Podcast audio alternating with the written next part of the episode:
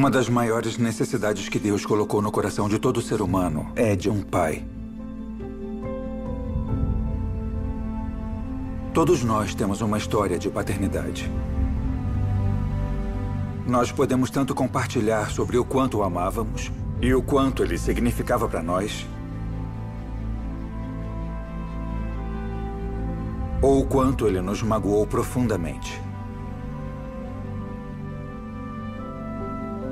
Vemos feridas de pai ao nosso redor. A dor, a amargura, a raiva, a falta de perdão.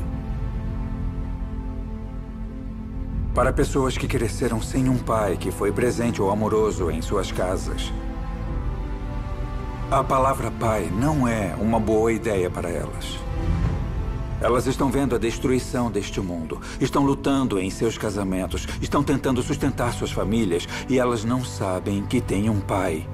E que seu coração é terno para conosco. Se você está procurando um pai, se você está querendo um pai, se você quiser experimentar o que é ser filho de Deus, seu Pai Celestial perfeito pode mudar a trajetória da sua vida. Seu Pai quer restaurá-lo. Há um Pai celestial, amoroso, que nos criou. E Ele quer um relacionamento conosco. Eu ganhei uma bolsa integral para a Universidade de Miami, em Oxford, Ohio. O Seattle Seahawks me convocou em 1976. Eu joguei por sete anos no Seattle Seahawks. Então, depois disso, foi quando eu comecei minha carreira de professor e treinador.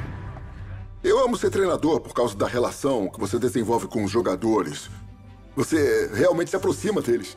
Mas a parte mental é que faz a diferença, fazer as pequenas coisas direito, porque talento físico todo mundo tem. Então eles sabem quem eu sou e o que é importante para mim, eles sabem que eu me preocupo com eles. Eles sabem que eu me importo com vocês. Eu quero que vocês tenham sucesso. Enquanto a multidão Super Bowl se acomoda 34, para o Super Bowl 2000 ABC. 34, St. Louis contra Tennessee. Fomos a um Super Bowl aqui em Tennessee. Éramos os Houston Oilers até que nos mudamos para o Tennessee e nos tornamos os Tennessee Titans. E touchdown! Fui contratado por Pete Carroll. Assim voltei para Seattle e passei sete anos na equipe dele. Eu fui para os playoffs em seis dos sete anos e dois Super Bowls. Eu sempre dizia aos meus jogadores: se tudo que você conseguir de mim for alguém que te ensina como correr na zona interna, alguém que ensina como executar uma rota opcional, se isso é tudo que você consegue de mim, eu dizia, cara, você consegue isso em um vídeo. Então eu dizia, eu oro para lhe dar algo, cara, algo que o leve além disso, algo que o ajude a se tornar um homem melhor, um marido melhor, um pai melhor um dia. Eu quero fazer a diferença na vida dos jovens, assim como o meu pai fez a diferença na minha vida. E eu olhava para cada um deles dessa forma, tipo, você é meu filho. E a maneira como eu me relacionava com eles era como um pai se relacionaria com um filho, como meu pai se relacionou comigo. Youngstown, Ohio, 1968. Meu pai era meu herói quando eu estava crescendo. A presença dele em nossa vida, como ele via mais em nós do que nós víamos em nós mesmos. Falando comigo como um jovem negro, para não ouvir o ruído que ouvimos de outras pessoas. Que estavam tentando nos dizer que você é limitado no que pode fazer, onde pode viver e o que pode ser.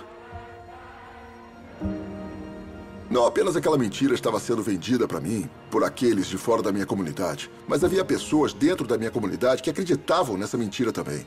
E eles me diziam: ir para a faculdade e todas essas coisas, você está apenas sonhando. Meu pai não acreditava nisso.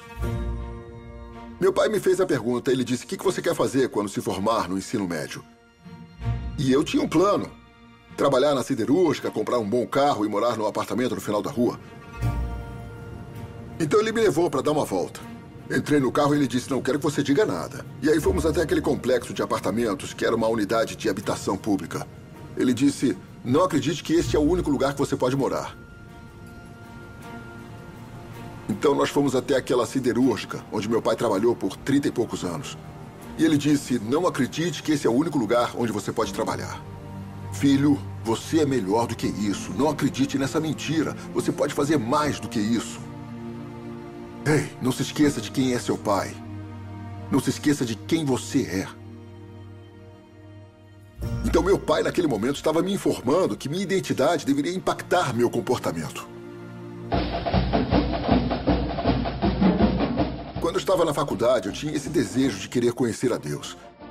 Mas eu sou muito observador, então eu estava conversando com as pessoas sobre o cristianismo, todos me dizendo o que Jesus Cristo poderia fazer por mim, e eu estava olhando para essas pessoas e dizendo: não parece que ele está fazendo qualquer diferença na sua vida.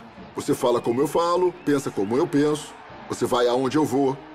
E o quarterback Sherman Smith leva a bola através da defesa Marshall. Então, um dia, foi no meu último ano, pouco antes da seleção, eu disse: Deus, eu só quero saber se você é real. Eu preciso que alguém me mostre. Deus respondeu e se revelou a mim. Sabe, o, o, acampamento de treinamento começou. Então um cara entrou, um homem negro, grande, alto, e nas costas da camisa estava escrito: Hutch está indo para Seattle para fazer a Batalha de Deus.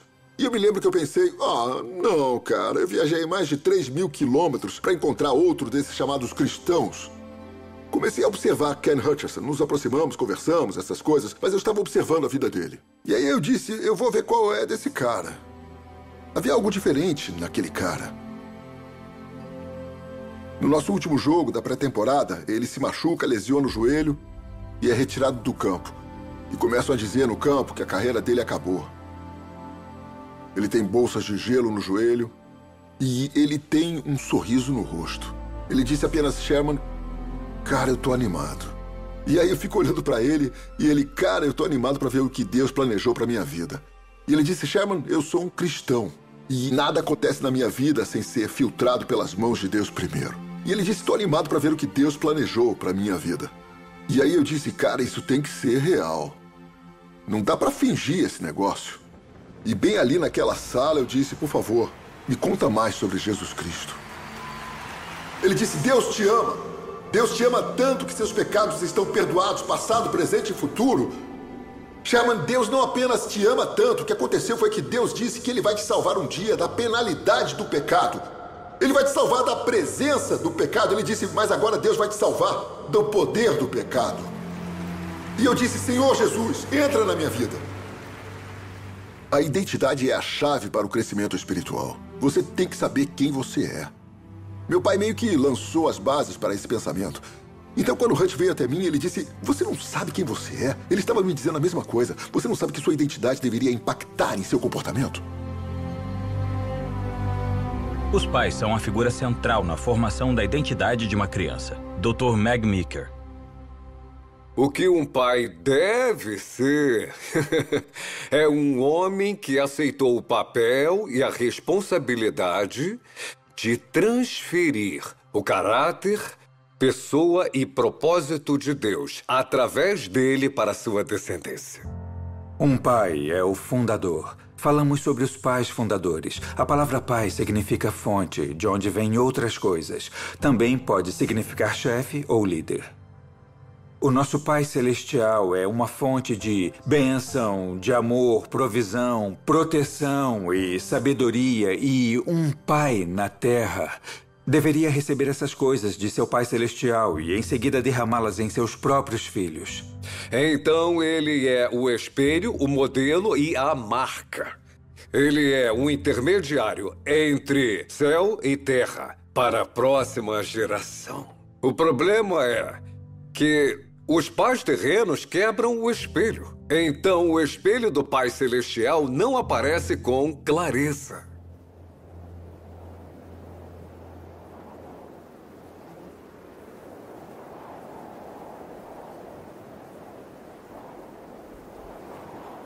Hoje, no Foco da Família, vamos olhar para a ausência do pai. O apresentador é o autor e presidente da Foco, Jim Daly, e eu sou John Fuller. John, a pesquisa sobre a ausência Foco do na pai família. na América é de partir o coração. Cerca de 90% de todas as crianças sem teto e fugitivas são de lares sem pai. 85% de todas as crianças que mostram distúrbios de comportamento vêm de lares sem pai. 63% dos suicídios entre os jovens vêm de lares sem pai. Filhos de lares sem pai têm quatro vezes mais chances de viverem em pobreza. Filhos de lares sem pai têm 14 vezes mais chances de cometerem estupro. Filhos de lares sem pai têm 32 vezes mais chances de fugir de casa. Filhos de lares sem pai têm 10 vezes mais chances de usarem drogas. Filhos de lares sem pai têm 14 vezes mais chances de cometerem estupro. Filhos de lares sem pai têm 32 vezes mais chances de fugir de casa. Cara, isso realmente vira o jogo contra nós. Eu sei disso em primeira mão porque a maior parte da minha infância eu passei sem meu pai. O conceito de paternidade para mim era difícil. Um pai era alguém que te machucou, um pai era alguém que desapontava você. Meu pai biológico era alcoólatra. Num dia, ele passava a mão pelo meu cabelo e dizia que me amava. Na noite seguinte, ele estaria bebendo e me ameaçando. Uma noite eu tinha cinco anos. Meu pai estava bêbado, sentado em uma poltrona tipo lazy boy. E ele tinha um martelo na mão. E ele estava batendo o martelo no chão, dizendo: Vou matar sua mãe quando ela chegar em casa. E eu olhei para as paredes, e as paredes da nossa casa tinham buracos. Ele estava batendo com o martelo direto nas paredes. Meus irmãos me colocaram no quarto da minha mãe e me acomodaram. E eu só me lembro de ter cinco anos de idade puxando aqueles cobertores até o pescoço, sentindo que era a única proteção que eu tinha. A próxima coisa que eu soube foi que um policial entrou pela porta, bem quando seu parceiro estava colocando meu pai no carro da polícia. E então eles foram embora. No dia seguinte, nos mudamos. Acho que vivemos em sete casas diferentes, meio que fugindo do meu pai.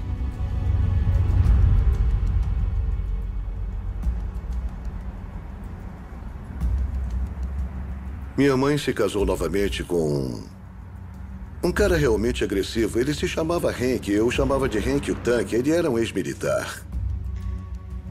Ele costumava fazer um teste de luva branca todos os sábados de manhã em casa. Uma vez, eu não pendurei minha jaqueta e ele entrou e disse: Ei, pendure a sua jaqueta 500 vezes e grite o número. Siga as regras ou será esmagado.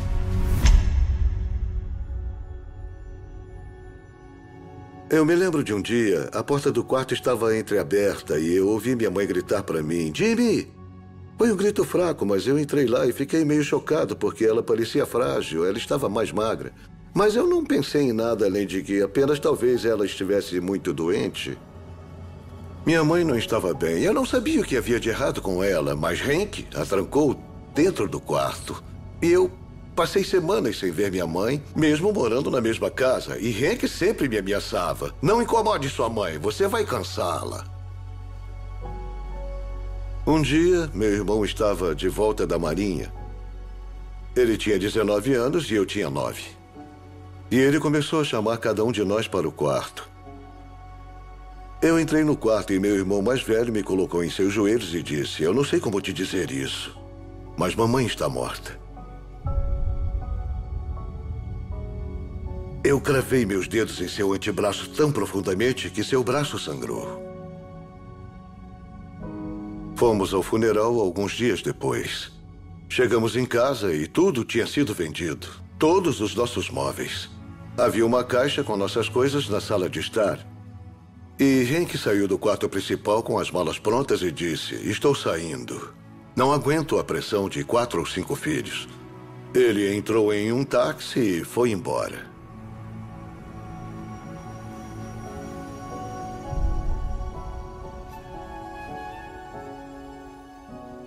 Meu irmão disse: Eu tenho um amigo e a família dele vai nos acolher. Nós seremos crianças adotivas.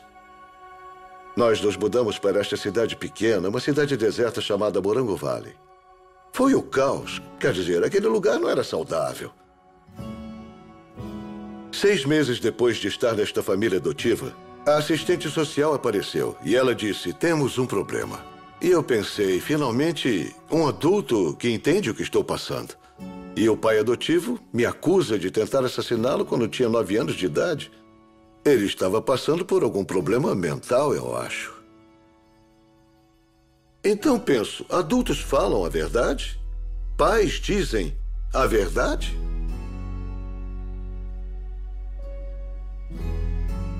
Depois de estar lá um ano, meu pai apareceu e nos localizou. Ele disse: Eu ouvi dizer que sua mãe morreu. Tenho tentado encontrar você e sinto muito o que aconteceu. E ele fez a pergunta: Você gostaria de vir morar comigo? Sim. Mas era como esse sentimento do Dr. Jack e o Sr. Hyde. Você sabe, se você vier em uma casa de alcoólatras, você não sabe qual pai vai conseguir. O cara bom ou o cara mau. Mas eu estava tão desesperado, aceito qualquer um agora. Eu fui morar com meu pai e foi difícil naquele ano. Meus irmãos não achavam que eu deveria morar com ele. E o plano mestre era ir morar com o meu irmão. Ele tinha se casado com sua namorada de 16 anos. E a família queria que eu contasse a meu pai que eu não viveria mais com ele. Então nós tivemos uma reunião de família nesta sala de estar. E eu me lembro de ter olhado para meu pai quando tinha 11 anos. Eu olhei para ele e disse: Ei, eu acho que eu não deveria mais morar com você. Ele olhou para mim e disse: Por que não? E eu me lembro exatamente do que disse a ele. Eu disse: Bem, você não tem sido um bom pai e. Você não tratou minha mãe muito bem. Para dar crédito a ele, ele se levantou, se aproximou de mim e me abraçou. Ele disse: Quer saber? Não tenho sido um bom pai. E eu não era um bom marido. Mas eu te amo.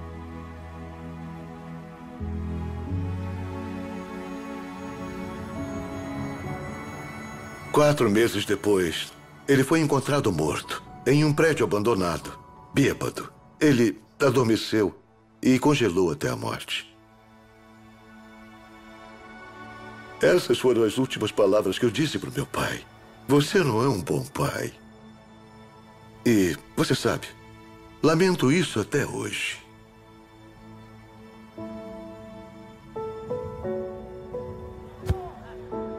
Eu fui morar com meu irmão. Vou até o ensino fundamental, começo o ensino médio. Eu gosto de esporte, eu jogo futebol americano, basquete, beisebol. Eu encontrei uma estrutura nessas coisas, eu acho. No segundo ano, tivemos um novo treinador de futebol na escola, o treinador Paul Morrow. E ele, ele apenas impõe respeito desde o início. Então eu me lembro dos primeiros dois dias, faz uns 100 graus.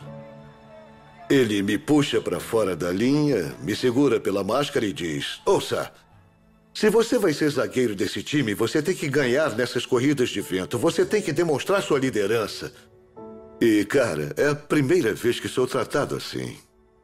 Eu diria que passei de menino a homem com o treinador Paul Morrow. Ele começou a me convidar para jantar em sua casa. Por que não vai à minha casa comer tacos? Temos a terça dos tacos. A esposa dele, Joyce, fazia cerca de mil tacos para alguns de nós que apenas engolimos aquelas coisas. Durante aquele ano, ele me perguntou se eu gostaria de uma bolsa de acampamento de atletas cristãos. E eu disse, não tem dinheiro para isso. E ele disse, não, a Joyce e eu vamos pagar. Então eu vou para este acampamento FCA. E tem um cara de San Diego, Chargers, e ele me mandou uma mensagem, sabe? Nós estávamos brincando, tipo, o que queríamos era jogar futebol. E à noite nós ficávamos, ah, cara, outro orador cristão chato, quero dizer, qual é? De qualquer forma, esse cara sobe lá e diz: Seu pai te decepcionou? Seu padrasto te decepcionou?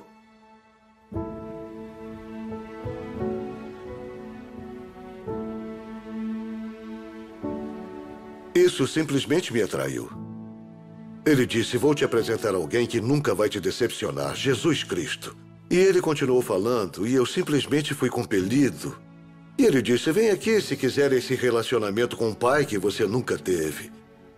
E eu estava lá, em lágrimas, berrando: Eu quero esse pai. Naquela noite entreguei minha vida ao Senhor.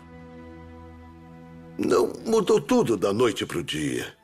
Quer dizer, eu ainda tinha muitas questões, mas eventualmente tudo se alinhou. e eu estarei sempre em dívida com o treinador Paul Morrow. Ele foi o primeiro homem que prestou atenção em mim, que parecia se importar comigo.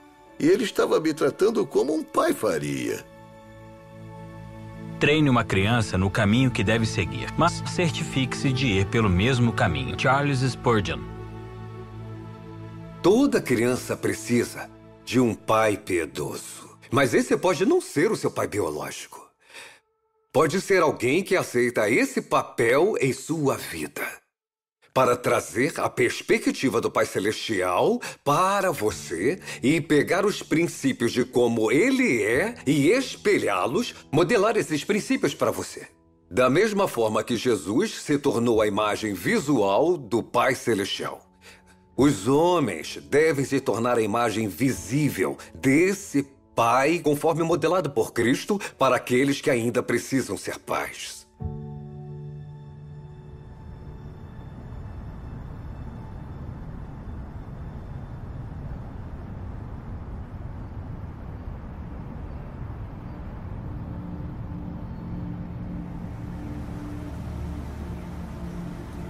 O meu pai foi embora quando eu tinha uns três ou quatro anos. Minha mãe, sabe, continuou fazendo o melhor que podia. Ela fazia bicos aqui e ali. Eu devia ter, nossa, cinco ou seis anos. Minha mãe estava dizendo à pessoa com quem ela estava conversando. Ela disse: É, bom, quando adotamos Dylan, isso e aquilo. Eu lembro de olhar para cima e dizer: Eu sou adotado? Eu não lembro qual foi a resposta dela. Ela meio que continuou. Ela disse sim e continuou fazendo o que estava fazendo. Minha mãe começou a sair com outra pessoa. Ele passou um tempo na prisão, nós tínhamos que ir visitá-lo. E eu nunca gostei disso. Era quase como se estivéssemos nos sacrificando. Estando nesse tipo de situação, pelo que acho que pensamos que seria uma recompensa final do cara saindo da prisão, que faria as coisas certas, faria o certo pela minha mãe, por mim e pelo meu irmão. É, isso não foi o que aconteceu. Eu acho que parte da raiva ou ressentimento que eu sentia pelos homens a quem fui exposto, eu tinha um grande problema com aqueles caras.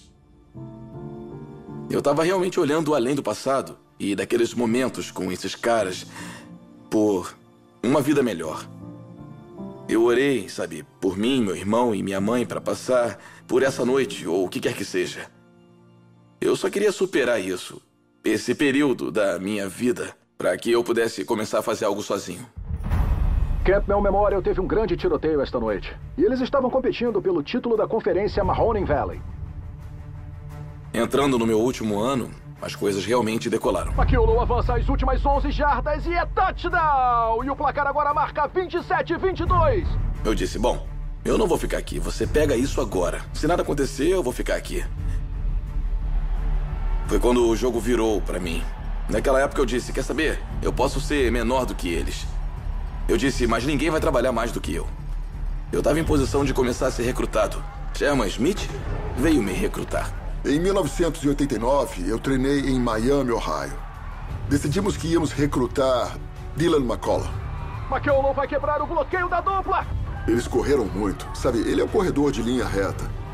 E é touchdown! E ele correndo ali, Parecia mais alguém que estava tentando fugir. Então eu tive sorte de conseguir recrutá-lo na área da minha cidade natal, Youngstown, Ohio. Eu fui para a escola dele, sabe? Era o último ano dele. E ele desceu as escadas e, e eu me apresentei. E eu desci, foi como um filme. E ele estava de costas, ele se virou para mim e disse: Meu nome é Sherman Smith, treinador de running back da Universidade de Miami. E ele falava bem, ele estava bem apresentado, inteligente, jogou na NFL. Eu tô simplesmente maravilhado, porque eu nunca vi uma pessoa cara a cara, sabe, de Youngstown, que realizou o que ele havia realizado. Eu acho que foi no mesmo dia que eu fiz uma visita domiciliar. Eu fui à casa dele e conheci a, a mãe dele, Adele. Eu disse a ele: esse é o tipo de homem que você precisa estar por perto. Alguém como o Sr. Smith, treinador Smith. Eu lembro que eu levei pessoalmente eles para o campus, porque naquela época eles não tinham os meios para chegar lá por conta própria. Sabe, quatro horas e meia no carro, indo e voltando apenas para conversar.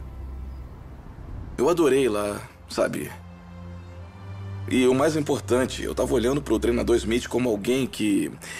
Eu fico tipo, eu tenho que. Esse é um cara com quem eu posso aprender muito, com quem eu posso continuar a formar uma conexão. Então eu acabo, sabe, me comprometendo com o Miami. Depois do treinador Smith, as outras escolas nem faziam diferença.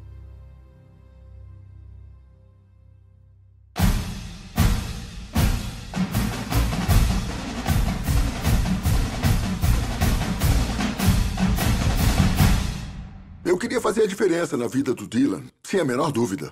Apenas conversamos. Tudo que eu sabia é que treinava running back no Miami. Cara, eu quero viver para glorificar a Deus, eu quero fazer a diferença para o reino. Sabe, eu quero ser um mentor e exemplo. Então, não é algo que você faz, é quem você é. Sabe, seu caráter e tudo veio imediatamente. E foi isso que eu gostei nele. Quando você conhece os caras, você não sabe se eles têm um pai na vida deles. Você não sabe o que eles têm. Sua conversa pode não ficar tão profunda. Eu gostei do que ele representava e de como ele se portava. Como sempre eu digo aos meus jogadores, sabe, você pode não estar procurando por um pai, mas eu vou te tratar como se fosse um filho. Eu poderia imaginá-lo sendo um ótimo pai. A maneira como ele nos tratou, a maneira como ele tratou os running backs, esse é o tipo de pessoa que ele era. Ele era forte.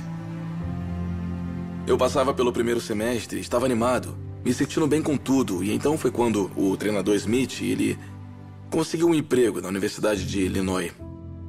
Ah, isso foi difícil. Ele foi a razão de eu ter ido para Miami. Pelas minhas experiências de vida, você aprende a se adaptar. Eu fiquei. Eu já lidei com coisas piores. Com caras saindo da minha vida. Sabe o que eu quero dizer? Alguns caras saíram com um estrondo. Ele não. Ele era sólido para mim por todo o caminho, até que ele saiu e foi respeitoso quando ele saiu. Então eu estava bem. Eu estava bem com a próxima mudança. Ele colocou seu nome no livro de registros da Universidade de Miami. Na verdade, Dylan McCullough é o maior rusher de todos os tempos na conferência Mid-America. E ainda assim, ele entra na NFL sentindo que ainda tem muito a provar. Eu era como o cara da sexta corda entrando no campo de treinamento. E no final, eu era o cara número um. Eu vou ser um cara que trabalha duro. Eu vou tentar ser a melhor pessoa que eu posso ser. Eu vou falhar como todo mundo mas eu quero criar algo mais positivo para mim e para minha família. Vamos pro último jogo da pré-temporada, com dois minutos restantes. E eu lesiono meu joelho.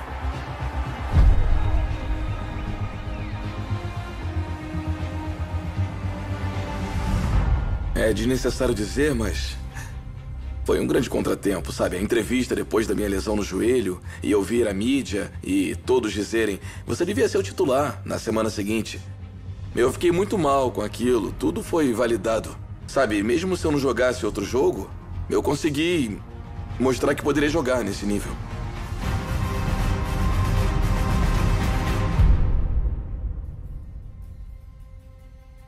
Eu fiz duas cirurgias de LCA no meu joelho direito. Eu estava praticamente acabado naquele ponto. Eu disse: eu tenho que começar a trabalhar. Temos permissão para fazer algo de treinamento. Então aqui tô eu, sabe, agora em Miami. Eu sou o estagiário de 37 anos, basicamente, na minha instituição. O que eu acho estranho. Ok, eu tô olhando minha foto em todo lugar, mas eu tô, tipo, no nível baixo. O cara do nível baixo da equipe. Mas tá tudo bem. Eu tô lá, eu tô adorando e recebo uma ligação do treinador-chefe em Indiana. Ele me ofereceu para ser treinador de running back.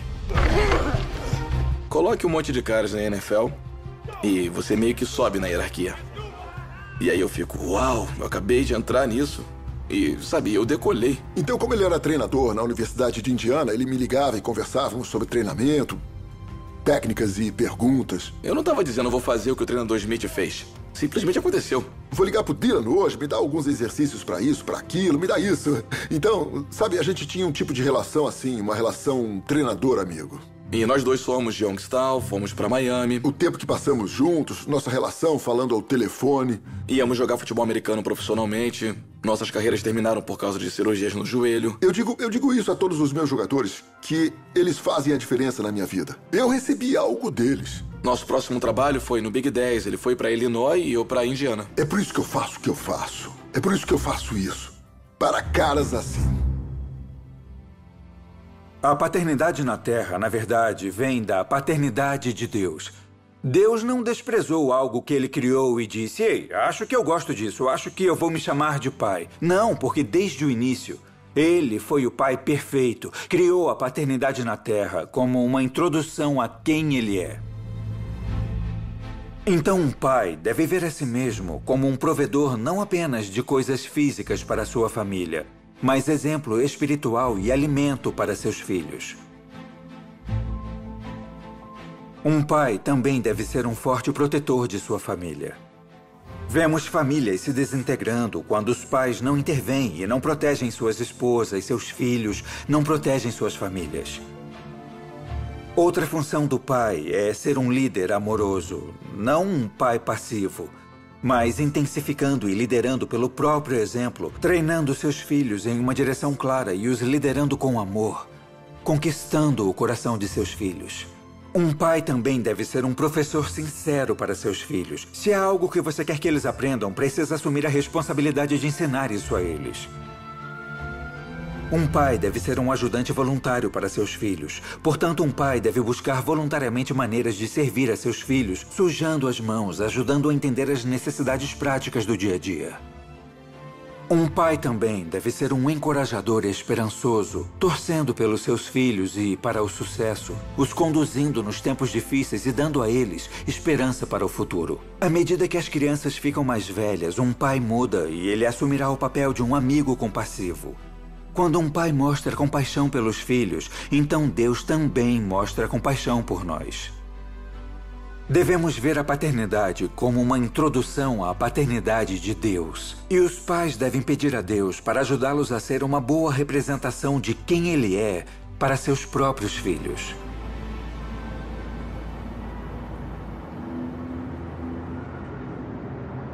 Um grande dia na cidade de Nova York para o tailback do estado de Ohio, Eddie George. É um prazer anunciar o vencedor. Eddie George, Ohio State.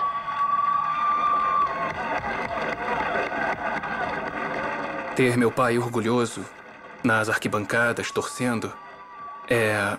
se sentindo bem com a vida. Esse era o meu único propósito ao jogar futebol.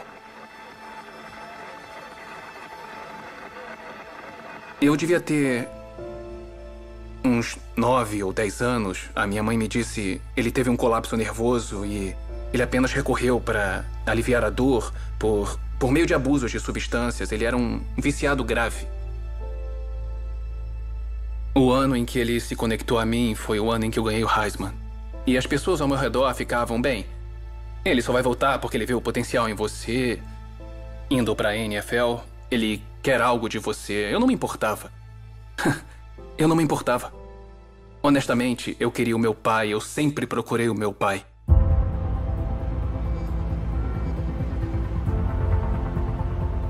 O Houston Oilers seleciona Ed George, running back do Ohio State.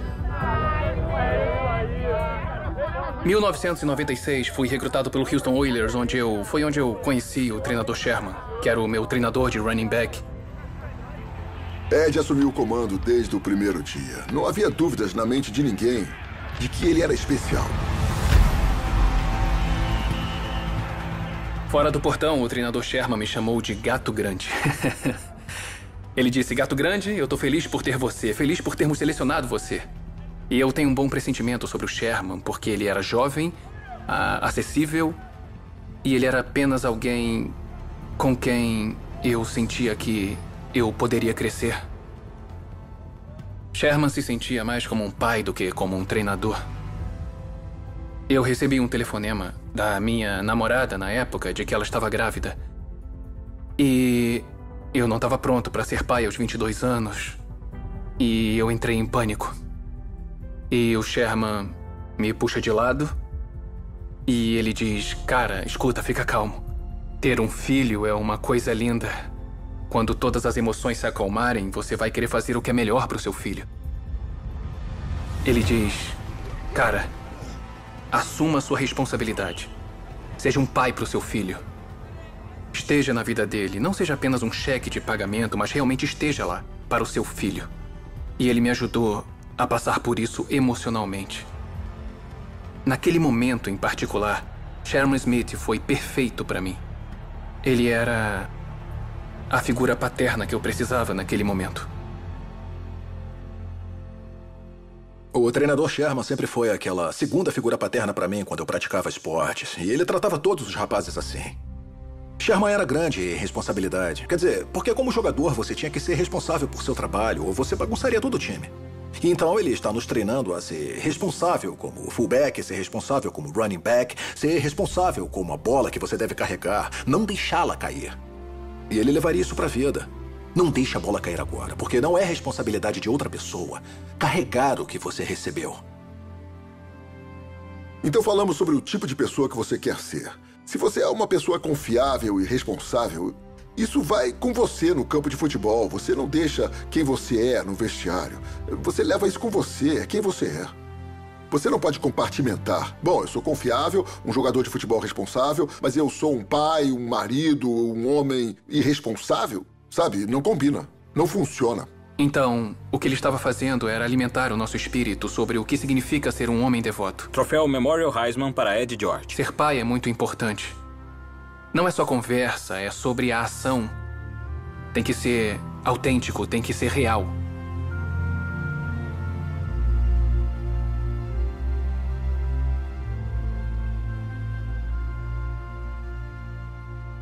Um dos princípios das Escrituras é o princípio da adoção. Que fomos adotados por uma família onde Deus é o nosso Pai. Deus não quer ser apenas um conhecido distante de nós. Ele não quer ser apenas um mentor ou provedor, ele quer ser um pai amoroso para nós. Quando colocamos nossa fé em Jesus, as Escrituras dizem: o Pai nos adota em sua família. Nós nos tornamos seus filhos amados. Agora nós temos acesso a seu ouvido, seu coração e trono. Então há um componente relacional para a nossa salvação. Isso não é teórico, mas é muito prático.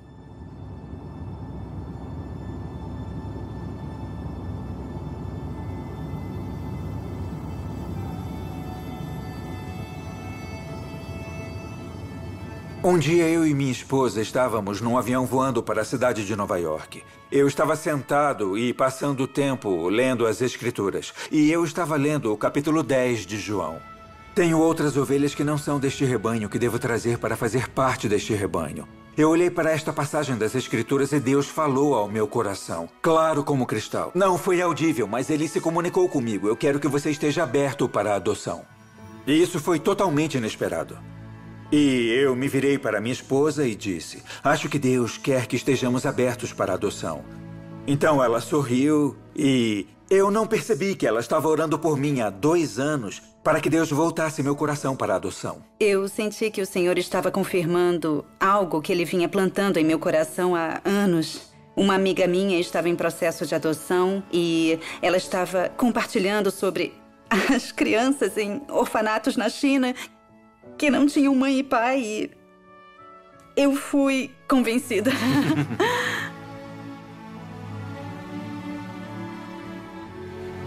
então escrevi na minha Bíblia a adoção ao lado desse versículo e marquei a data. Avance dois anos. Preenchemos toda a papelada e eles começaram a nos enviar referências. Tinha essa foto no meu telefone dessa linda garotinha em outro país que tinha uma fenda palatina e era preciosa. Eles disseram: Você quer adotar essa criança? Tínhamos 24 horas para tomar essa decisão. E, inesperadamente, esse peso forte se apoderou de mim. Foi estranho. Foi quase como se uma nuvem negra cobrisse meu coração, como se algo não estivesse certo. Não fazia sentido para mim. Isso me deixou sem sono à noite. Eu orei, eu falei com a Jill. E eu me lembro de ligar para uma amiga. Ela aconselha as pessoas sobre adoções e ela disse: Stephen, essa é uma decisão muito grande. Se não for um sim claro, então é um não. Quando o Stephen recusou a primeira indicação, eu chorei.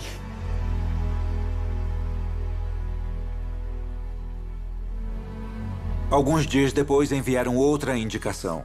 A mesma coisa aconteceu. Menina preciosa, muito linda, eu senti o peso. Algo não estava certo e eu recusei. Aconteceu novamente algumas semanas depois. Eles nos enviaram outra indicação. Eu senti o peso. E eu acabei recusando quatro indicações. Eu liguei para a agência de adoção e disse: Como isso funciona? Porque isso não é mais divertido. E comecei a ficar preocupado sobre o que as pessoas iam pensar de mim. Eu sei que nenhuma criança é perfeita. O que há de errado comigo?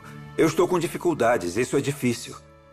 No mês seguinte, a agência de adoção parou de enviar indicações e, para ser honesto, fiquei aliviado. Eu disse, isso é mais difícil do que eu pensava. Ficávamos numa montanha russa emocional toda vez que enviavam uma indicação. E então, uma quinta indicação apareceu na minha caixa de e-mail. E eu disse, ah não, lá vamos nós de novo. E essa garotinha aparece. E ela tem uma condição médica pior do que as outras. Ela nasceu com um problema cardíaco grave. A mãe dela a envolveu em um cobertor vermelho e a deixou do lado de fora de um prédio com a esperança de que alguém a encontrasse e a ajudasse a fazer a cirurgia cardíaca. Jill e eu olhamos para ela e, por algum motivo, essa paz se apoderou de nós dois. E eu pensei, por que eu estou bem em ajudar essa garota com seu grande problema cardíaco se eu estava com dificuldades com a garota que tinha fenda palatina? E eu olhei para Jill e ela disse, eu gosto dela. E eu pensei, eu também, algo está certo sobre essa garotinha. Eu fui até a casa de uma amiga e mostrei a foto da Mia e fiquei falando sobre ela. E ela disse: Posso dizer que você já a ama. Uhum. Era verdade. Nós olhamos os papéis de adoção e dizia que ela nasceu em 14 de 2 de 2011. E eu me lembro de dizer para o Stephen: ela nasceu no dia dos namorados, com o coração partido. E então entramos em contato com a agência de adoção e dissemos: vamos adotar essa garotinha. E a Jill disse: Ei, quando Deus falou ao seu coração sobre a adoção? Então peguei a minha Bíblia e a abri. E bem ao lado de João 10,16 estava a palavra adoção. E estava datada em 14 de 2 de 2011. O mesmo dia em que ela nasceu na China foi exatamente o mesmo dia que Deus falou comigo naquele avião dizendo: Quero que adote essa garota. Eu só me lembro de ter ficado muito impressionado com Deus, porque isso era muito precioso para ser só coincidência. O cabelo da minha nuca estava arrepiado porque havia essa incrível voz de Deus dizendo: Eu estava em você, recusando essas quatro primeiras indicações. Eu estou nessa situação e vou te ensinar algo sobre mim e vou ser glorificado por meio dessa adoção.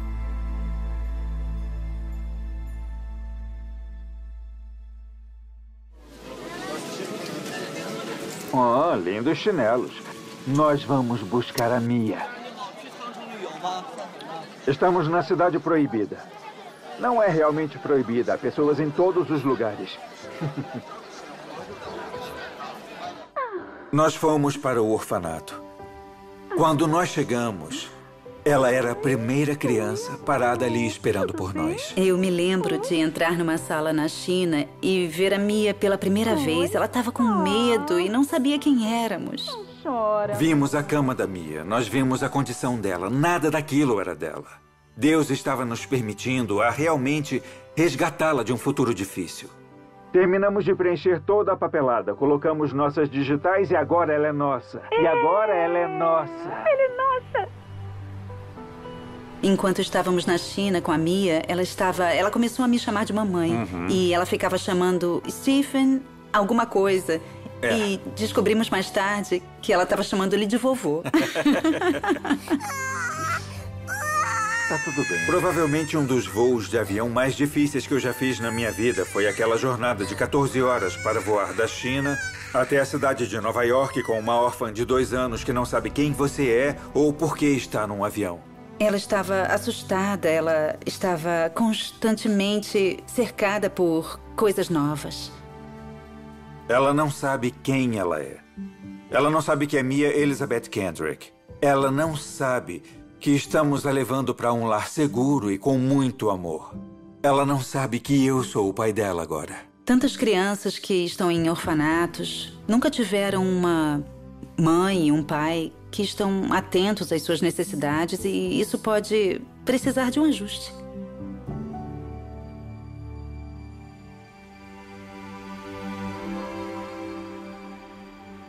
Às vezes ela acordava no meio da noite chorando e apavorada. Às vezes ela segurava a comida como se não tivesse qualquer outra após aquela refeição ou algo assim.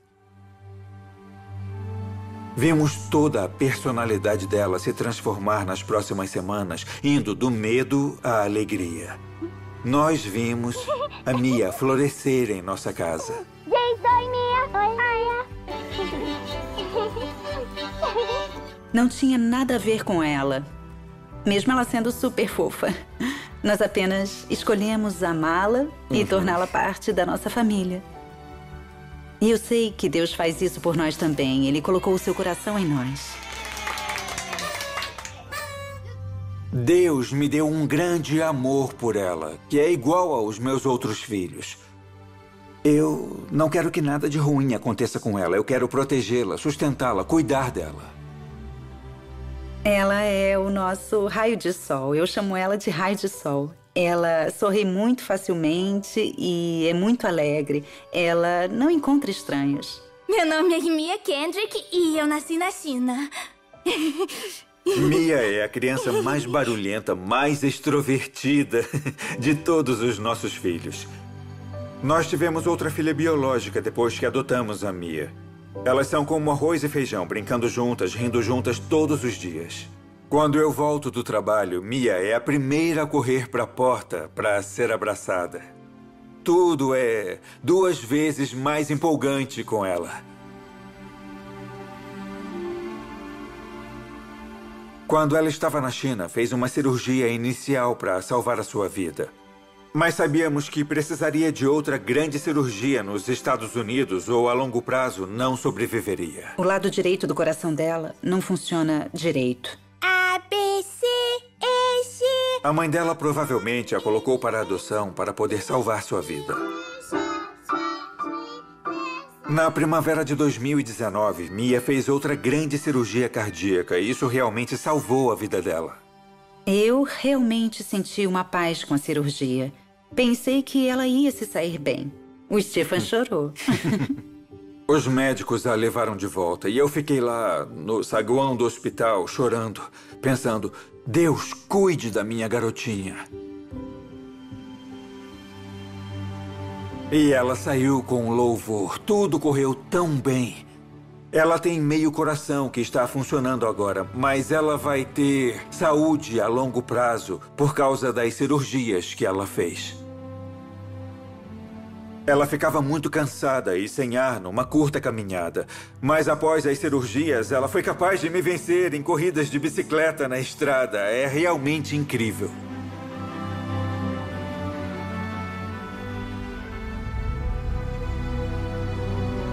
Pai de órfãos é Deus no seu lugar santo. Deus faz que o solitário viva em família. Salmos, capítulo 68, versículos 5 e 6. Durante esta jornada com a Mia, meus olhos começaram a se abrir para nossa adoção espiritual. A Escritura nos diz que Deus não apenas perdoa. Ele não enviou Jesus só para pagar por nossos pecados. Ele quer nos adotar em sua família. E todo esse paralelo de adoção começou a aprofundar minha compreensão de Deus como nosso Pai. Deus colocou um buraco em nosso coração que tem a forma de um pai e desejamos que isso seja preenchido. Eu acredito que existem tantas pessoas nas igrejas que acreditam em Deus, mas que não sabem quem são. Eles não sabem quem é seu Pai Celestial. Eles não sabem que os planos de Deus para eles são bons. Eles são os órfãos funcionais. Deus tem um coração para os órfãos, ele se preocupa com eles. Ele tem compaixão deles. E é isso que ele pensa sobre você, ele se preocupa com você. Ele é um bom pai. Ele cuida de você. Ele amou você por meio do filho. Ele enviou Jesus para vir morrer por você, o maior sacrifício para atender às suas maiores necessidades. Deus não apenas criou a paternidade, Deus é um pai e ele ama você. Essa é uma das maiores expressões do amor de Deus. Adoção.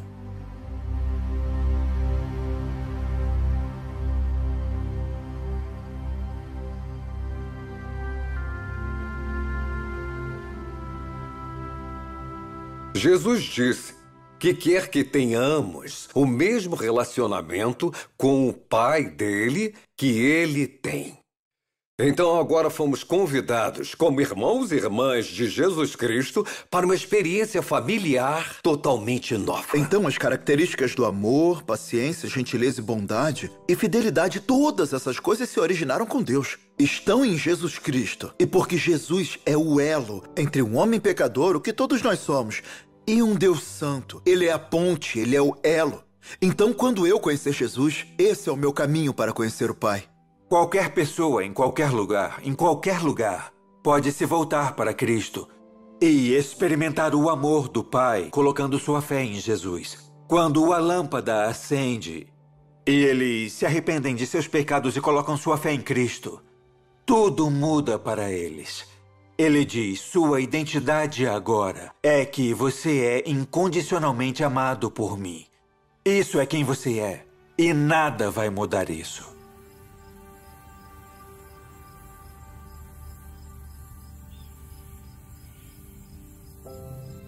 Quando se trata de ministrar em circunstâncias difíceis, fazendo filmes que nunca fomos treinados para fazer, nunca passou por nossas cabeças que isso é muito difícil, não pode ser feito. Vimos nosso pai fazer coisas que eram extremamente difíceis, que não deveria conseguir fazer e ele fez. Quando eu tinha 42 anos, comecei a perder minha capacidade de andar. Então, no final das contas, eu fui para o hospital e eles fizeram testes, voltaram e disseram: Você tem esclerose múltipla. Ele me mandou com o que eu achava que não havia esperança, sem cura, nada a fazer, apenas cortar minhas pernas e me deixar sangrar até a morte. Eu tinha meus filhos em casa e com o pagamento da hipoteca, o pagamento do carro e muito pouco se havia em nossa conta poupança. Passei 16 meses mergulhado na depressão.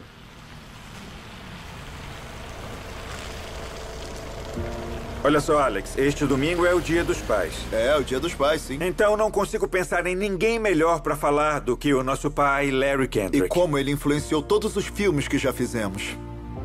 É incrível ver o quanto nosso pai afetou nossas vidas.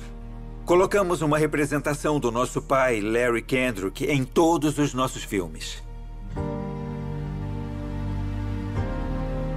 De forma alguma, poderíamos ter contado as histórias que contamos da maneira que fizemos sem a influência do nosso pai. Eu sinto que comecei bem e quero terminar bem.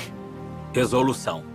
Se fomos capazes, em qualquer grau, de influenciar pessoas, inspirar pessoas ou ministrar a elas, Esse é o meu pai! Esse é o meu pai!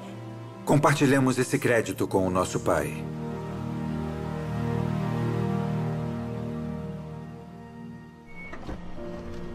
Você precisa sentir um pouco de amor de seu pai terreno antes de começar a entender e acreditar que seu pai celestial o ama.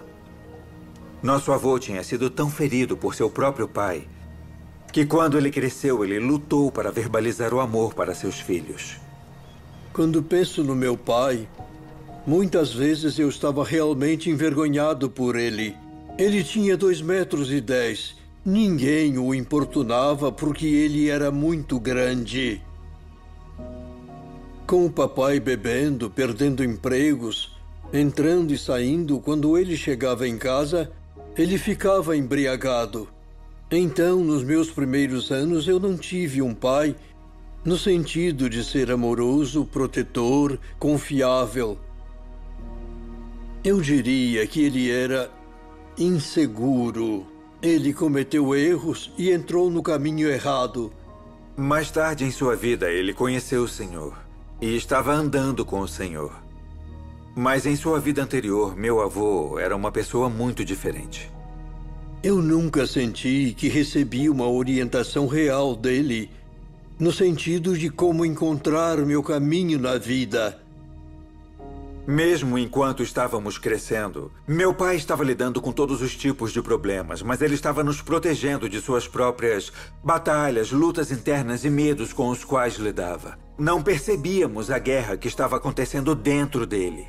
O inimigo começou a usar esse prognóstico de esclerose múltipla, junto com seus próprios problemas de identidade, para transformar isso em depressão. E eu disse: Senhor, tenho desejado que você me tire deste mundo. Eu estava desejando simplesmente morrer.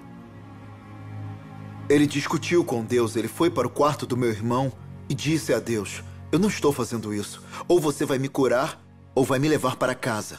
Mas eu não vou viver aqui na miséria e arrastar minha família comigo. Ele basicamente se jogou aos pés de Jesus.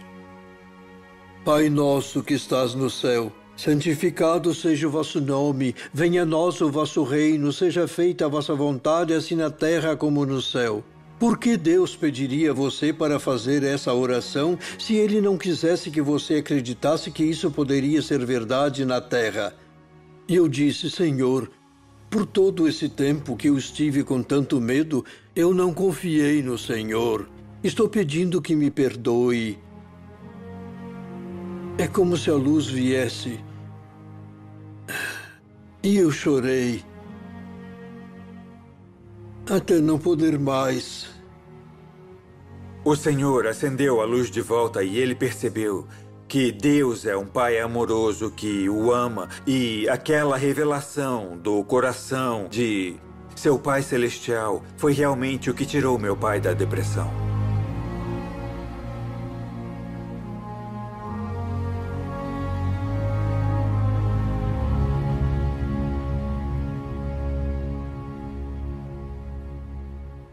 Você sabe, no Sermão da Montanha, Jesus usa a palavra Pai repetidamente. Pai nosso que estás nos céus. Ele diz: O Pai dá boas dádivas aos filhos. Ele diz: Se você perdoar os outros, seu Pai o perdoará. Ele diz: Mas seu Pai Celestial sabe do que você precisa. E tudo isso está no Sermão da Montanha. Pai, Pai, Pai, Pai, Pai, Pai. O que fazemos é transferir isso para dizer: Deus, Deus, Deus, Deus, Deus.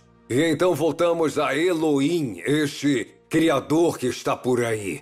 Não o Pai que está perto daqui. Acho que é tão importante para as pessoas, depois de darem suas vidas a Jesus, começar uma jornada e dizer: Pai, o Senhor revelaria a si mesmo seu coração para mim, poderia me mostrar quem eu sou, poderia me mostrar seu amor por mim, para que eu funcione nesse relacionamento com o Senhor. Só porque Jesus é o seu Senhor não significa que está se relacionando bem com Deus como seu Pai. Se você não acredita que ele vai responder às suas orações, se você não acredita que ele te ama, se você não acredita que o coração dele é para você, então você precisa começar a buscar a Deus como Pai, relacionando ele a Pai, lendo o que a palavra diz sobre seu papel perfeito como seu Pai celestial. E peça a Deus para revelar ao seu coração quem ele é e como quer se relacionar com você. Vamos lá, beleza? Bora! 10, 10, 10! Vai em frente! De novo! 10, 10, 10, 10! Vai em frente! Há um paralelo definitivo entre o treinamento e a paternidade. A beleza disso, para mim, tá com meus filhos. Eu posso fazer isso de uma forma mais consistente. Eu sou capaz de reforçar esse treinamento e essa paternidade. As circunstâncias deles serão muito melhores do que as minhas, tanto quanto eu em sua vida. Eu quero que esses caras tenham tudo o que eu não tive.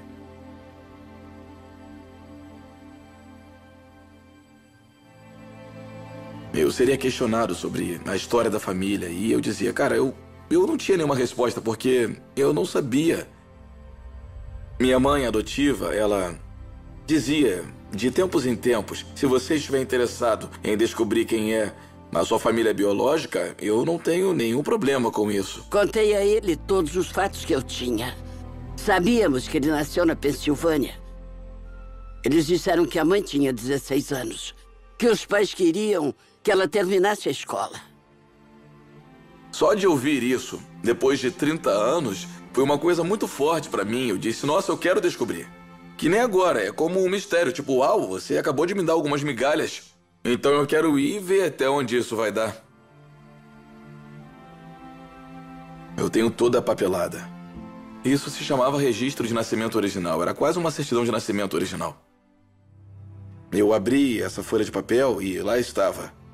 Nome de nascimento: John Kenneth Briggs. Cópia do registro de nascimento original. Tinha o nome da minha mãe lá, Carol Denise Briggs, e ela tinha 16 anos. Não tinha o nome de um pai.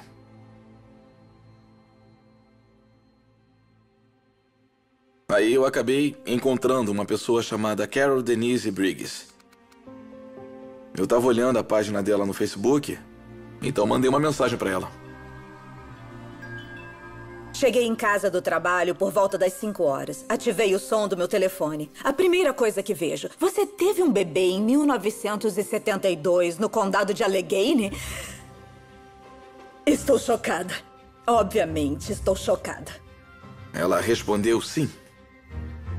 Imediatamente eu disse: Ok, estou dentro. Eu tenho que ver onde isso vai dar. Estou dentro. Qual nome você deu ao bebê? E ela respondeu: Não foi Dylan. Eu meio que ri. E eu disse: Eu entendo. Qual foi o nome que deu pro bebê? E ela disse John. E eu fiquei assim, sabe? Caramba, é ela, entendeu? Enquanto espero ele ligar, estou em toda a internet procurando esse cara. É apenas página após página após página de coisas sobre Dylan McCullough. E eu, ok, pode ser um cara de verdade. Isso não é uma farsa. Ele é real. Ele realmente está por aí. E esse realmente é ele. Esse realmente é ele. Então. Então. Quando ele me liga de volta. Ok, eu. Eu estou uma bagunça no momento. Foi uma ótima conversa. Foi como se nos conhecêssemos há muito tempo. E ele disse: Eu sou o John. Obviamente. E ela disse que tá em Youngstown. E eu disse, bom, é onde eu cresci. Eu disse, como é que você foi parar na Pensilvânia? Ela explicou como as coisas eram diferentes. Sabe, e os pais dela a enviaram pra me buscar. Minha mãe descobriu que eu estava grávida em uma terça ou quarta-feira e naquele sábado eu estava a caminho de Pittsburgh. Ter um bebê é muita coisa. E eu sabia que não estava preparada para ser mãe de ninguém. E eu não tinha nenhum sentimento negativo sobre minha decisão de colocá-lo para adoção porque eu sabia que estava fazendo a coisa certa por ele. Eu pensava em John o tempo todo. Todo dia 1 de dezembro, desde o dia em que entrei no Facebook. Feliz aniversário, John Eu Kenneth. coloquei uma mensagem. Feliz aniversário, John Kenneth. Onde quer que você esteja. Quando ele começou a me enviar todas essas fotos de seus filhos, você sabe, ele tem esses quatro lindos meninos. E minha nora é simplesmente linda de morrer. Eu fico assim, cara. Como posso ter tanta sorte disso estar acontecendo comigo? Você sabe, ele é simplesmente fabuloso. E ele é tão bonito. E eu estou pensando, bem, isso é até mais do que eu poderia ter imaginado.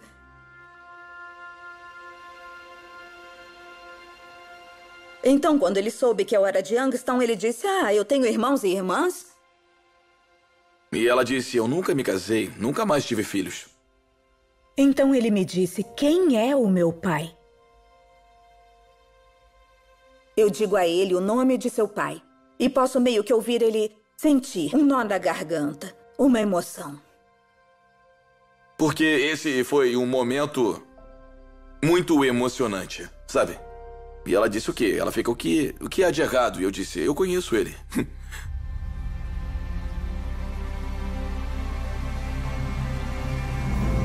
Ele diz: Bem, eu conheço Sherman Smith minha vida inteira.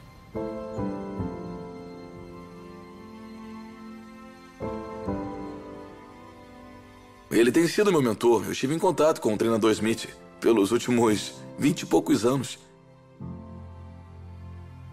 Eu perguntei, ele sabia? Ela disse, não, não sabia de nada. Ela disse, ele estava em Miami quando você nasceu. É só uma daquelas coisas que acontecem. Ela disse, mas eu nunca, nunca disse a ele. Ele nunca soube que eu estava grávida. Então minha esposa sabia que eu havia conversado com a minha mãe. Eu disse, eu descobri quem é o meu pai. Ela disse, quem é? E eu disse, Sherman Smith, minha esposa perdeu o controle. Eu estava tipo, o quê?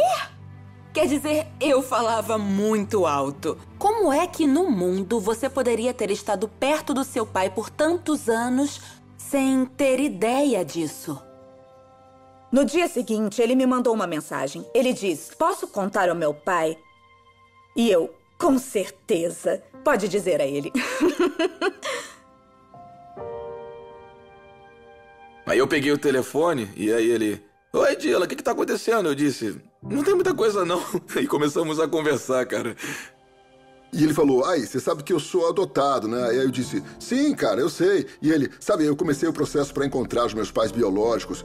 E eu disse, cara, isso é ótimo. E ele disse, eu tenho minha certidão de nascimento original. Meu irmão, eu disse para ele, eu tô animado por você. E ele disse, eu encontrei a minha mãe biológica. Caramba, Deus é bom. E ele tá citando com os versículos da Bíblia. E eu disse, eu tô te ouvindo, mas tem mais uma coisa. Tem um pouquinho mais. Cara, essa história tá ficando melhor, sabe? Eu tô animado por ele. Então ele disse o nome dela, e quando ele disse o nome dela, meu coração caiu. Bum. E aí, cara? E antes de eu conseguir processar, ele disse: Eu perguntei para ela quem era meu pai e ela disse que é você. Cara, e aquilo foi que nem uma bomba na minha cabeça. Ele ficou em silêncio por alguns segundos. e então ele começou a resmungar. O treinador Smith não é de resmungar, ele é um cara muito articulado. Eu estava resmungando, e do que, que você está falando? Sabe, eu sabia que conhecia a Carol. Sabia que a conhecia dessa forma. Depois de alguns minutos, eu disse: Eu preciso te ligar depois. Eu preciso processar isso. Isso me abalou. Eu não esperava por isso. Me pegou desprevenido. O fato de eu conhecer Dylan tornou tudo mais difícil, porque ele é um cara ótimo.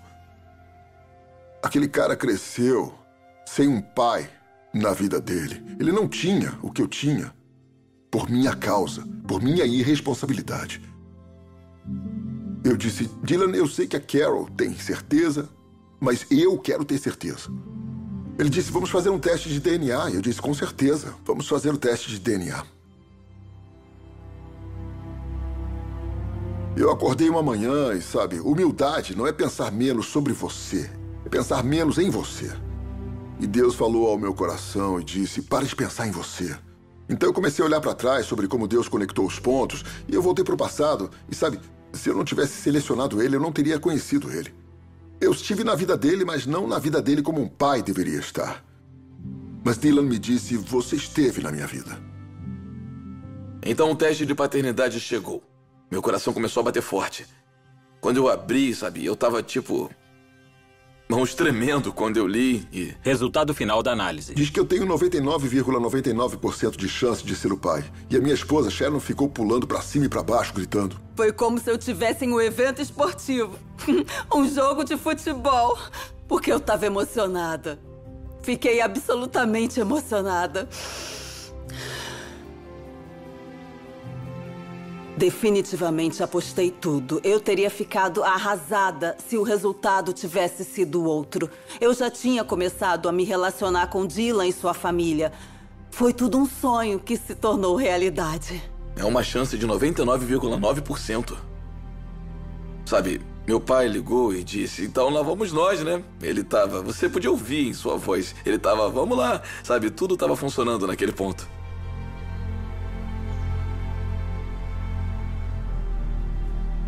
E eu fui pro Tennessee. Sabe, meu pai sabia que eu tava indo, claro. E quando eu tô virando a esquina até a casa dele, eu meio que parei ali, na lateral da rua. Eu tava sentado no carro tentando organizar meus pensamentos. E ele ficou sentado lá por cinco minutos porque eu estava procurando por ele. Ele estava sentado lá, então finalmente ele parou na garagem e subiu. Não é como se eu nunca tivesse visto ele antes, mas agora é diferente. Eu saí e, sabe, caminhei até a porta. Eu abri a porta, abri os meus braços e disse: Meu filho. E o abracei.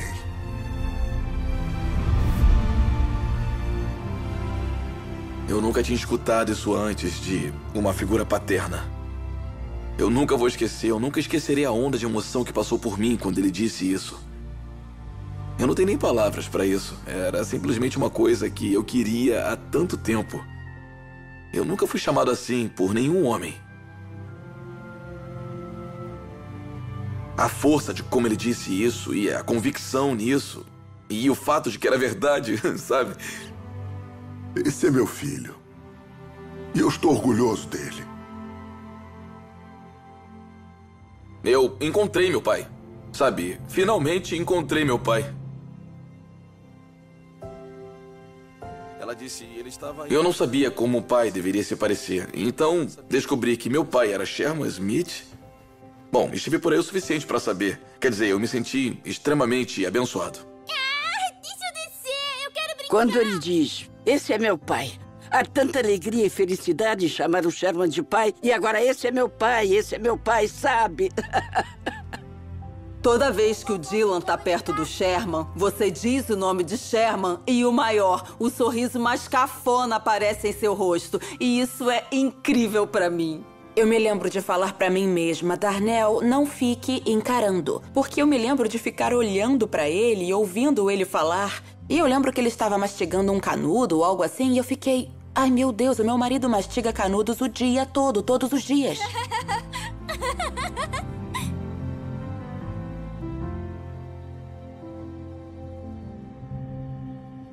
Quando eu descobri que você era meu pai, foi como se eu tivesse ganhado na loteria. Eu tava tão animado que você era meu pai.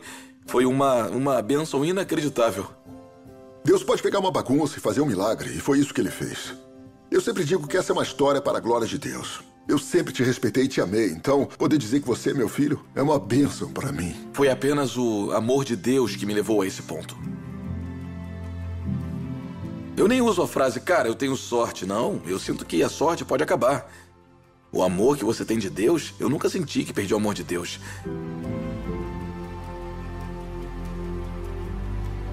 Cara, eu tô dizendo. Eu sou abençoado. Hum.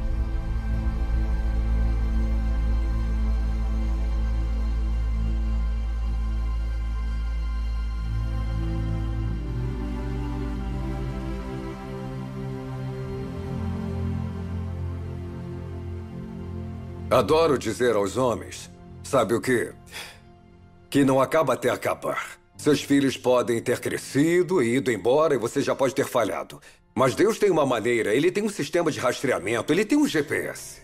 Então Deus sabe como mudar as coisas quando os homens estão dispostos a se arrepender. Essa é a decisão e determinação abandonar o pecado e voltar-se para ele. Então Deus pode entrar em ação e acelerar o motor da esperança, da ajuda e da restauração. Todo pai vai cometer erros e precisa do Senhor todos os dias, precisa do perdão de Deus e do perdão dos filhos também. Mas também há esta mensagem nas Escrituras de que a paternidade de Deus é perfeita.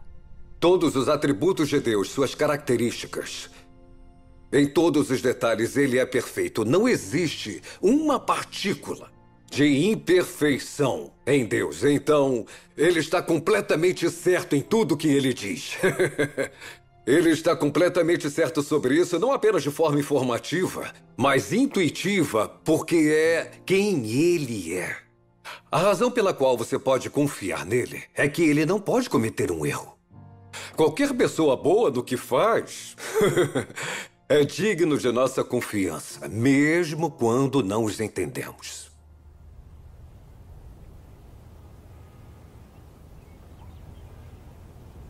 Hoje, no Foco da Família, vamos obter algumas dicas de alguns pais que falam sobre o poder das palavras e ações de um pai. John, muitos de nós conhecemos a Na Foco tivemos colapso imobiliário de 2007 e 2008. E tivemos que dispensar, eu tive que dispensar 600 pessoas em um período de três anos. E eu me lembro de uma noite, eu estava no porão da minha casa.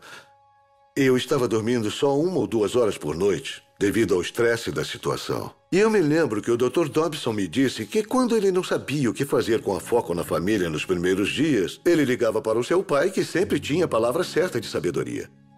E eu estou no porão dizendo: Eu não tenho pai. Senhor, por que não me deu um que eu pudesse chamar? Preciso de sabedoria agora. Mas você não me deu aquele pai. E eu vou te dizer, não era audível mas o que ouvi em meu espírito, com uma qualidade tonal, foi: Eu não fui um bom pai?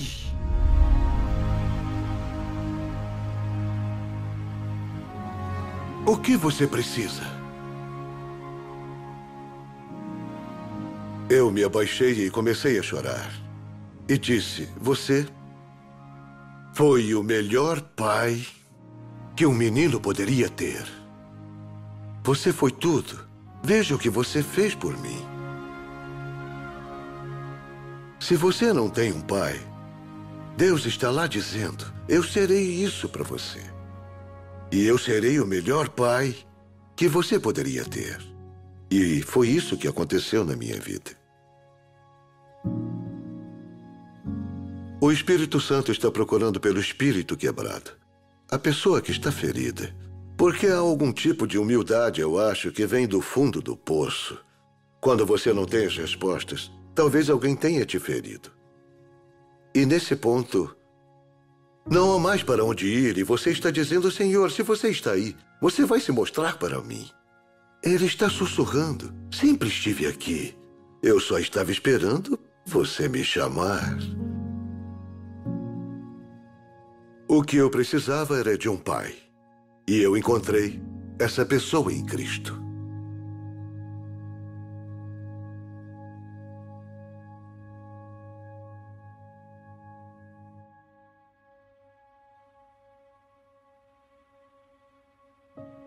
Podemos reiniciar, voltar atrás e pegar de volta o que o inimigo tirou. Então, a má notícia é que é ruim.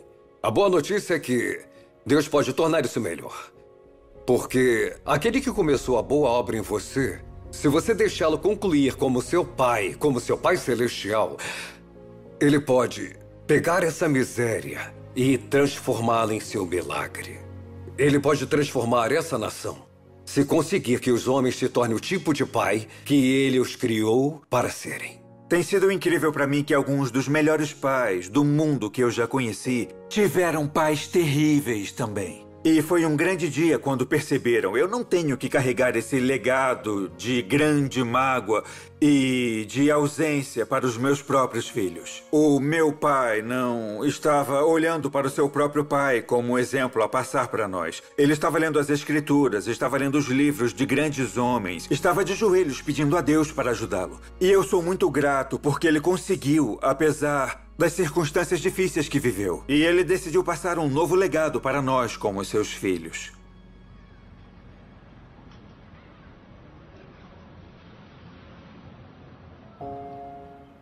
Eu costumava desejar ser mais afirmado. E quando eu aprendi sobre o povo judeu e como eles falam sobre bênçãos, sobre seus filhos, eu escolhi orar por cada um dos meus filhos quando eles estavam se casando. Ele mudou os rumos de sua própria caminhada com Deus, determinado a dizer a seus filhos que eles eram amados, a orar por eles, encorajá-los e abençoá-los. Na Bíblia, a bênção era simplesmente tudo. Era tudo. Essa bênção foi a transferência da aliança, da graça de Deus, para o futuro da criança. Eles anseiam por aquela bênção, aquela passagem do favor divino. Chega de desculpas. Cada pai é responsável por passar aquela bênção adiante. Houve o toque da transferência. Estou passando adiante o que Deus me deu para você. E foi no meu casamento que ele me deu o que eu chamarei de bênção pública formal. Eu não acho que as pessoas estavam esperando o que ia acontecer. Nós não estávamos percebendo o que ia acontecer. Ele me disse na frente de toda a congregação: Eu vejo você como um homem, um homem adulto. Eu te abençoo, eu acredito em você. Ele disse que me amava na frente do público. Me abençoou na frente do público, que tinha orgulho de mim na frente do público. E eu só lembro de ter pensado: olha, você está ouvindo o que todos os homens querem ouvir o pai dizer. Quando meu pai começou a abençoar o Alex, não foi só isso. Tipo, Deus o abençoe espero que as coisas corram bem. Isso continuou e continuou. Era como um rio que continuava fluindo, falando sobre o sucesso do futuro do seu filho. As pessoas estavam chorando. Porque nunca tinham visto um pai amar seu filho incondicionalmente assim antes. E assim ele me preparou para começar nossa família. Não faltou nada emocionalmente ou no meu coração. Estou saindo cheio. Não há pessoa melhor para fazer isso do que seu pai te dizendo: você é um homem. Depois da minha bênção, papai fez a mesma coisa para o nosso irmão Shannon em seu casamento. Levei meses ensaiando em minha própria mente, praticando em silêncio Mesmo no meio da noite, eu pensava nisso.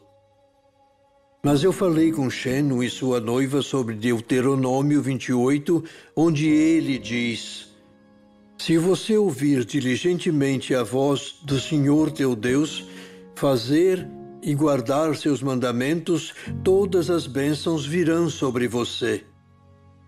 Então, quando eu me casei, no final da cerimônia, o meu pai disse: Eu quero te abençoar. E ele apenas disse: Meu filho. E então ele me disse o que achava de mim. Eu declaro que você é um filho amado com quem estamos muito satisfeitos. Eu te abençoo em nome do Senhor Jesus, para que você possa anunciar o Evangelho com alegria e entusiasmo, para que você seja íntegro, sincero em todo bom trabalho. Abençoo você para ser um líder espiritual para sua esposa, ser um canal de bênçãos para os outros, que o Senhor brilhe seu rosto sobre você, que ele seja gracioso com você, que ele lhe dê paz esta é a nossa oração. Eu me lembro de ficar ali pensando: eu não mereço isso. Eu não mereço isso. Mas não era sobre isso. Era sobre o coração de um pai.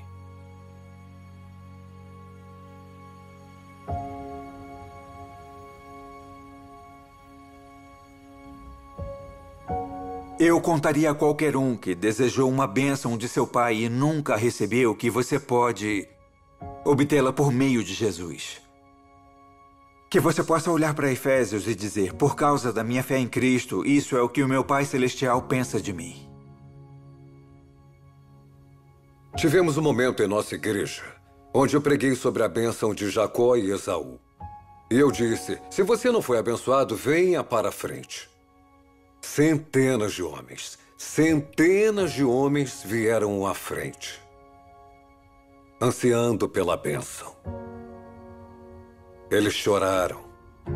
Estavam vivendo embaixo de uma nuvem. Sentiam-se amaldiçoados porque repetiam as atitudes do pai.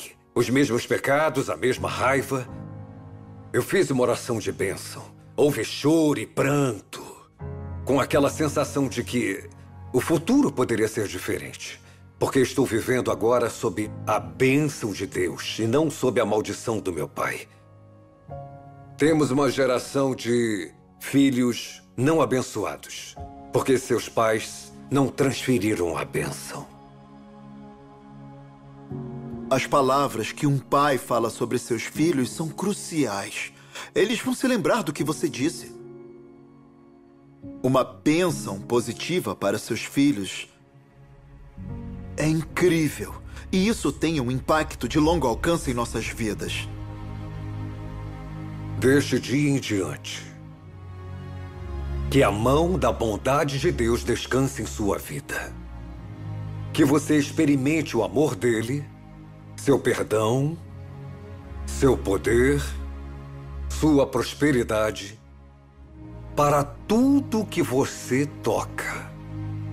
Sua esposa, seus filhos, seu trabalho que sua mão de bondade cubra você, porque você está sob o pacto dele, e que você possa andar agora na vitória e não na derrota. Em nome de Jesus, amém.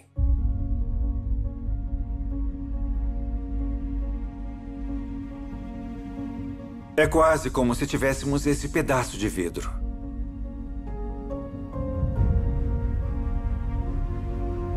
E nós temos uma foto de nosso pai terreno naquele pedaço de vidro. E então começamos a projetar sobre Deus os atributos de nosso pai terreno.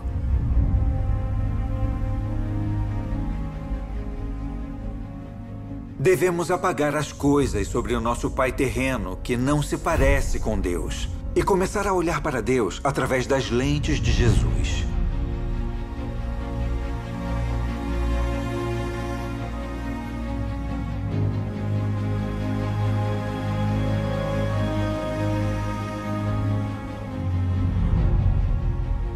Há tantas pessoas andando por aí dizendo: Mostre-me Deus. Não consigo vê-lo, não consigo ouvi-lo. Onde está Deus? Mostre-me o Pai. Jesus disse: Você não percebe que esse tempo todo eu tenho representado o Pai para você. Se você me viu, você viu o Pai. Estou derramando o amor do Pai por você. Através de nossa fé nele, podemos conhecer o Pai, podemos conhecer o coração do Pai, o amor dele por nós. Jesus disse: Eu vim para te apresentar ao Pai Celestial.